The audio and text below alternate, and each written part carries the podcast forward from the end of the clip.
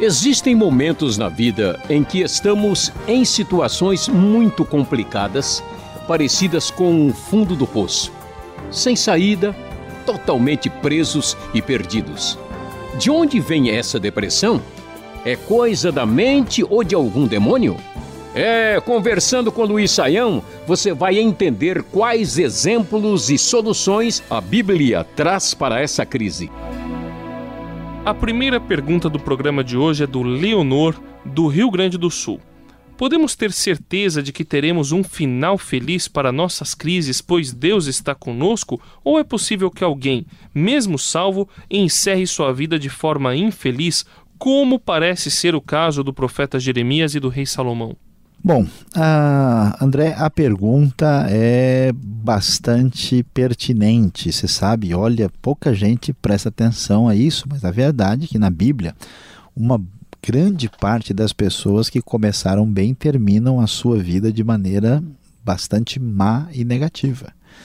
Isso é uma advertência para a gente, porque o, o, ser humano confia demais em si mesmo, né? acha que está tudo sobre o seu domínio, o seu controle e tal, e acaba aí metendo os pés pelas mãos e a coisa se complica. Então vamos, vamos pensar um pouquinho sobre essa questão aí que o Leonor está mandando para a gente. Né? A, a, a, pergunta que a gente precisa eh, considerar é, é o que é que é ter um, um final feliz. Né?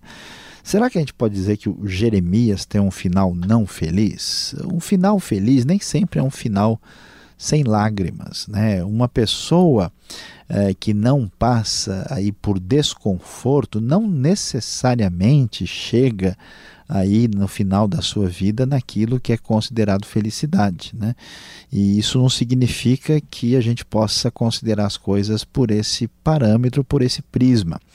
Ah, o que nós precisamos ah, entender é que essa, essa sensação de alegria, essa felicidade que tem a ver com um agradar-se de si mesmo, ela passa por um processo de esgotamento. Né? É muito interessante ver como, na sociedade de hoje, exatamente os lugares mais bem supridos da Terra em todos os aspectos são os que mostram o índice maior de insatisfação com a vida.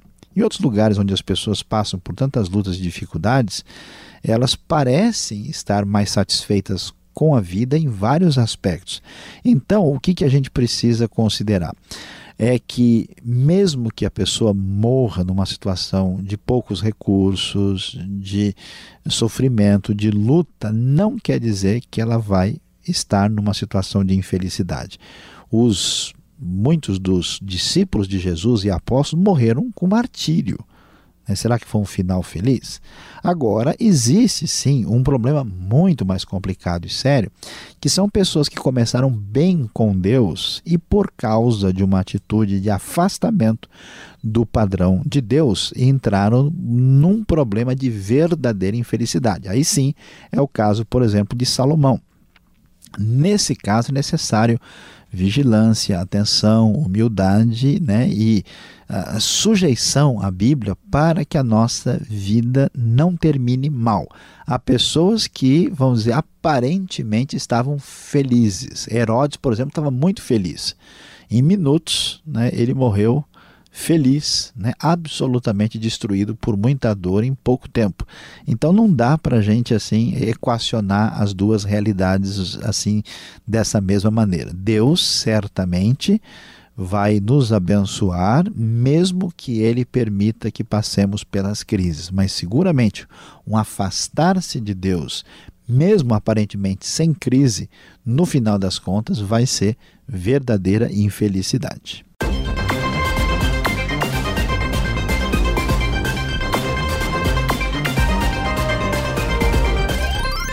Falando aí sobre Salomão, no final de sua vida esse rei se desviou de Deus. É impressionante. A Bíblia não diz que ele tenha se arrependido, apesar de alguns dizerem que o livro de Eclesiastes é uma espécie de meia-culpa, declaração de confissão e confiança em Deus por parte daquele que é considerado o rei mais sábio de Israel. É isso mesmo? Existe alguma outra evidência de que Salomão se arrependeu? Só para dar uma aliviada aí nessa dúvida da gente, professor. Olha, André, é, é, é, difícil né, a gente responder uma pergunta como essa. Por quê? Ah, porque existe muita coisa na Bíblia que está muito clara. A gente vai lá, abre e lê. E se define isso. Outras coisas, a coisa fica em aberto. Né? Nós não temos qualquer definição óbvia. A Bíblia vai nos mostrar que Salomão de fato entra ah, num processo de afastamento de Deus, né? Nós vamos ver bastante sobre eh, a sua vida no primeiro livro dos reis, né? E depois ele acaba uh, se distanciando de Deus, uh, especialmente a partir do capítulo 11, e aí toda a descrição é bastante negativa. Mas em nenhum lugar o texto fala sobre arrependimento, e no decorrer da história bíblica, pelo menos uma coisa chama a nossa atenção: Salomão não é visto como uma referência negativa e do mal como por exemplo a gente vai encontrar pessoas como Jeroboão, né?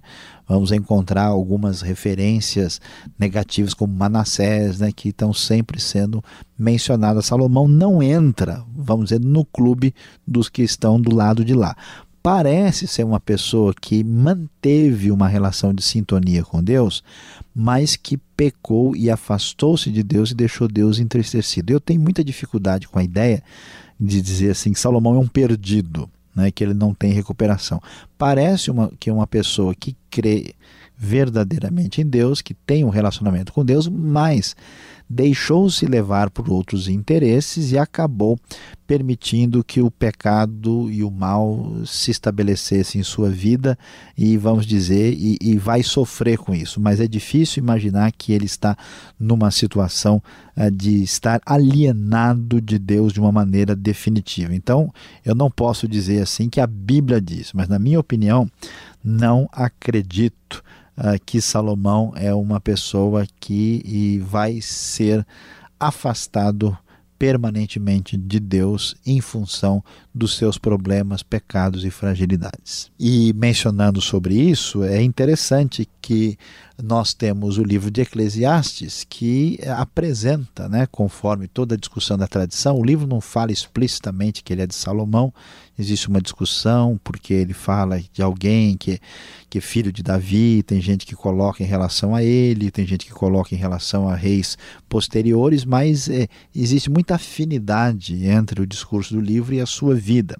Nesse sentido, Eclesiastes, entendido assim, pode sim mostrar uma atitude de reavaliação da realidade a partir de Salomão. Mas mesmo assim, apesar do Eclesiastes, a gente não pode usar o Eclesiastes como um argumento definitivo para dizer, olha, o Salomão ficou gente fina, porque veja só como é que ele terminou a sua compreensão.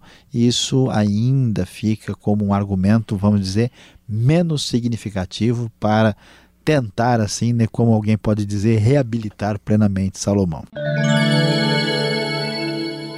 Alguém já disse que a crise é um momento de oportunidades para melhorarmos e mudarmos. Com isso, o Pedro de Roraima quer saber se o fundo do poço vindo de Deus deve ser algo esperado, como parece ser o caso dos primeiros cristãos, ou o sofrimento nunca deve ser desejado pelo cristão, nem como forma de ser uma espécie de escola.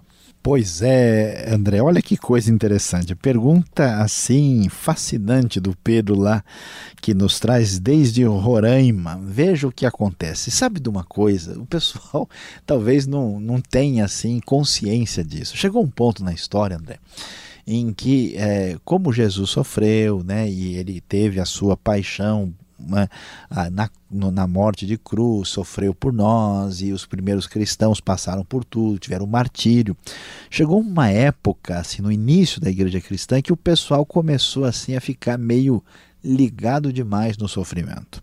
Alguns ah, dos ah, assim do cristãos da igreja primitiva e da Idade Média achavam que a gente precisava provocar o sofrimento e que eles então se machucavam, eles passavam por grandes privações e, e, e vamos dizer até mesmo entendiam né, que se eles uh, se prejudicassem fisicamente por meio de diversas privações, que isso seria o desejável. O problema dessa ideia é que ela acompanha uma parte do pensamento grego que dizia que o único jeito da gente, assim, vamos dizer, se desenvolver espiritualmente é fazendo o corpo sofrer, porque o corpo não era uh, grande coisa, né? Uma espécie de, de postura assim asceta, né?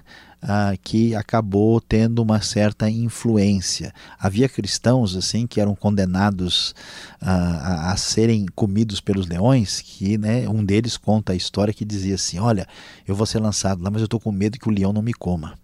E se eu for jogado na arena e o leão não quiser me comer, olha, eu vou puxar a juba dele, eu vou fazer tudo, porque eu não posso perder o privilégio de ser né, moído como um trigo consagrado a Deus. Eu quero ser comido por um leão. Né? Essa é uma coisa muito assim é, diferente para o nosso raciocínio de hoje. Hoje a gente tem uma ideia ao contrário, né? que nenhum sofrimento.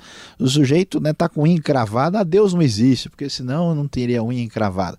Então veja, qual é a postura? Nenhum nem outro. O que, que a Bíblia nos ensina? Ah, veja bem, vê se o nosso pessoal raciocina junto e, e entende a verdade.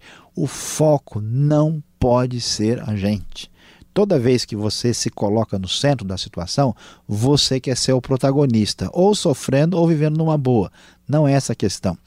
Tudo que fazemos deve ser feito para a glória de Deus. O que importa é que o nome de Cristo seja glorificado. Se Deus me abençoa e eu tenho muitos recursos, uma vida boa, e eu uso isso para o reino de Deus, Deus seja glorificado com isso.